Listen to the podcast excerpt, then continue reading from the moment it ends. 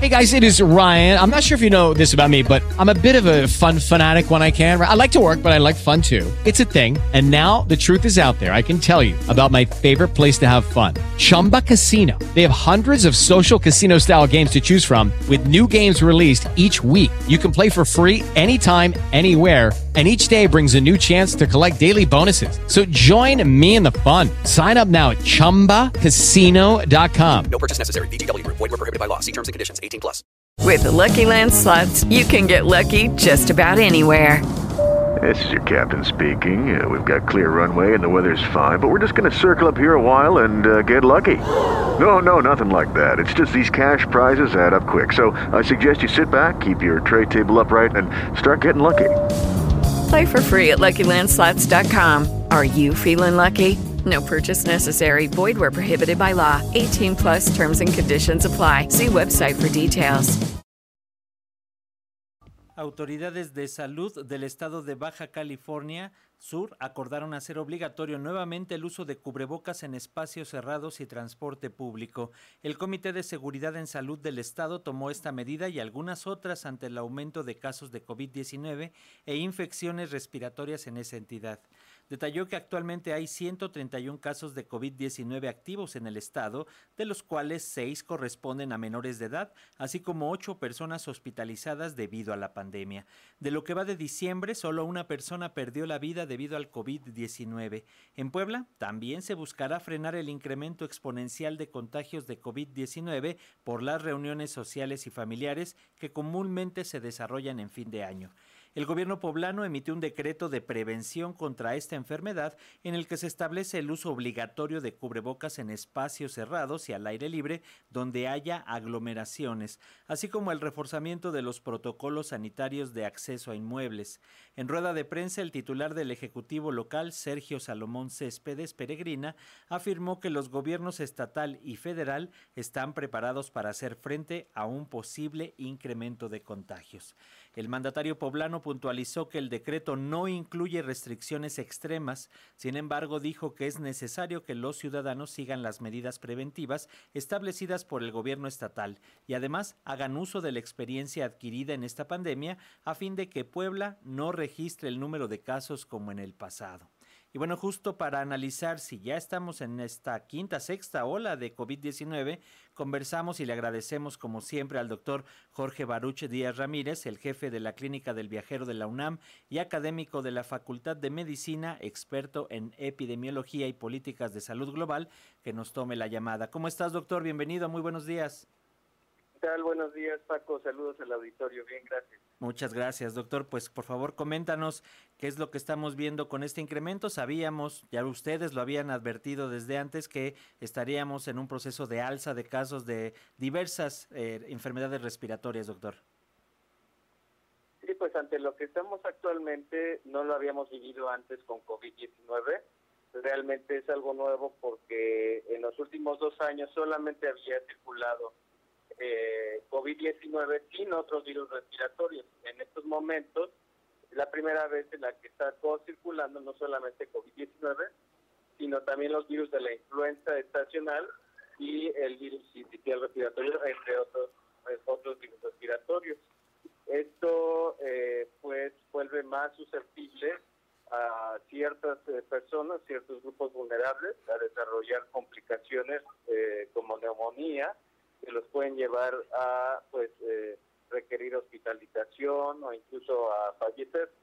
Eh, por lo que en estos momentos pues era muy importante que ante esta escalada de casos que pues era previsible que se iba a dar eh, como un fenómeno de una sexta ola de contagios a nivel mundial pues la población extreme precauciones las precauciones que ya sabemos que eh, pues han sido útiles en olas anteriores para disminuir o evitar eh, la diseminación comunitaria de manera importante. Doctor, ¿cómo podemos identificar cada caso, por ejemplo, que sea COVID o que sea influenza, que sea una simple gripe? ¿Qué es lo que nos dices o dónde hay que poner mayor atención? Bueno, nosotros como tal eh, necesitamos del personal sanitario para poder hacer esta, establecer esta diferencia.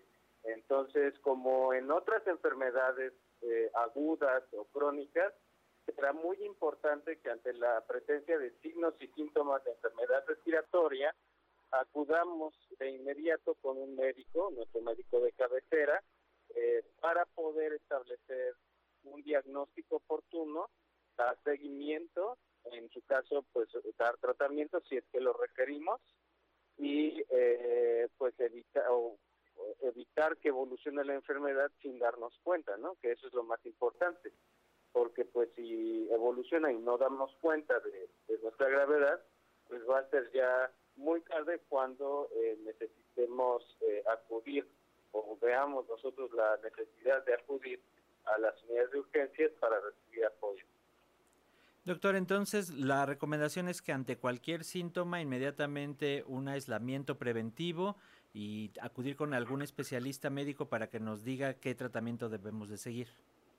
Exactamente, aparte yo creo otra de las, eh, bueno, no, es que yo crea, realmente es lo que se ha visto científicamente, eh, es que pues a mantener actualizados nuestros esquemas de vacunación. Ya hemos visto las campañas nacionales contra COVID-19, las vacunas serán muy importantes para la población de niños, sobre todo ahora que se están recibiendo los segundos refuerzos, algunos o las segundas dosis, algunas de las poblaciones pediátricas. Y por otro lado, también completar eh, con el esquema eh, de dosis única de vacunación contra influenza, que es importante ya que protege eso con, sobre todo contra los casos graves o las muertes de influenza, no tanto contra la enfermedad, pero sí contra la muerte. Entonces, eh, adicional a esto, también será importante, como ya lo mencionaron en la cápsula anterior, eh, el uso de cubreboca. Esto es sumamente relevante para la enfermedad de COVID-19 y otras enfermedades respiratorias, ya que disminuye significativamente eh, la probabilidad de contagiarse y contagiar a los demás.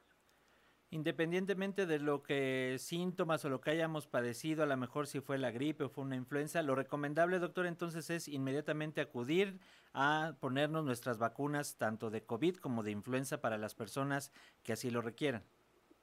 Exactamente. Realmente las vacunas contra influenza están indicados para todos, los mayores de seis meses de edad. Eh, esta temporada ya ha superado las últimas cinco temporadas de influenza, entonces eso es relevante para nosotros. Es una temporada que muy que muy seguramente va a superar eh, otras temporadas y eh, por otro lado, pues COVID-19 recordemos que eh, los mayores de 50 años están más vulnerables a, a desarrollar complicaciones aún con su esquema inicial.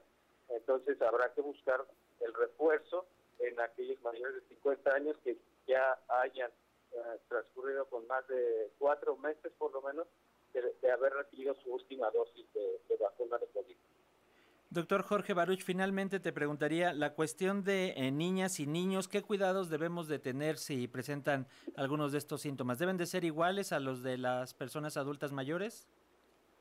Exactamente, son síntomas respiratorios. Recordar que se desarrolla este tipo de síntomas respiratorios eh, muy similares a los de un adulto.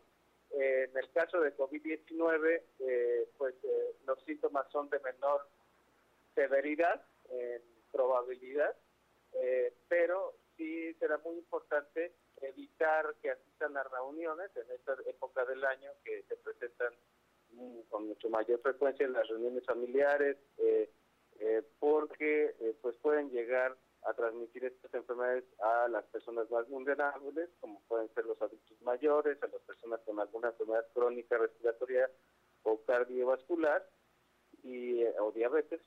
Y entonces eh, así evitamos también la diseminación comunitaria durante las reuniones de fin de año. Entonces, eh, recordar que ante cualquier signo o síntoma de enfermedad, como tú ya lo habías comentado, habrá que aislarnos y establecer contacto con el personal sanitario, también en los niños, con los pediatras, para poder establecer un flujo específico de atención y de seguimiento a sus síntomas.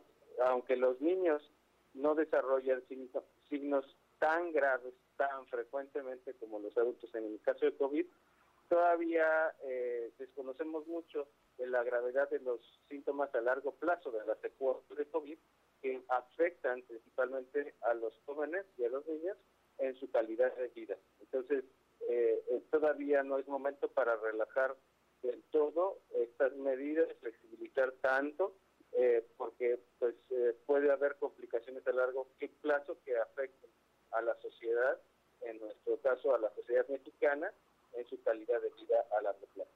Muy bien, doctor Jorge Baruch Díaz Ramírez, jefe de la Clínica del Viajero de la UNAM y académico de la Facultad de Medicina.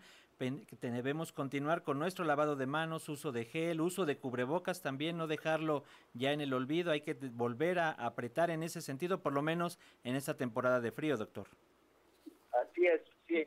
Es muy, importante el uso de cubrebocas, las medidas de sana distancia. Ahora que salimos de vacaciones, pues preferir lugares abiertos, bien ventilados, evitar las aglomeraciones en la medida de lo posible y siempre estar al pendiente de nuestro salud. Si vamos a viajar al extranjero, pues consultar a la clínica del viajero a, través de su sitio web clínicadelviajero.una.mx y eh, pues eh, también tener en cuenta que nos pudieran pedir eh, alguna prueba de diagnóstico, prueba rápida, nuestro comprobante de vacunación al corriente para poder tenerlo a la mano y, siempre al tanto de estar actualizado. Muchas gracias, como siempre, doctor Jorge Baruch Díaz Ramírez. Un placer platicar contigo y que nos dediques unos minutos a las audiencias de Radio Educación. Gracias a ti, Paco, y saludos a los doctores. Hasta pronto, gracias, doctor.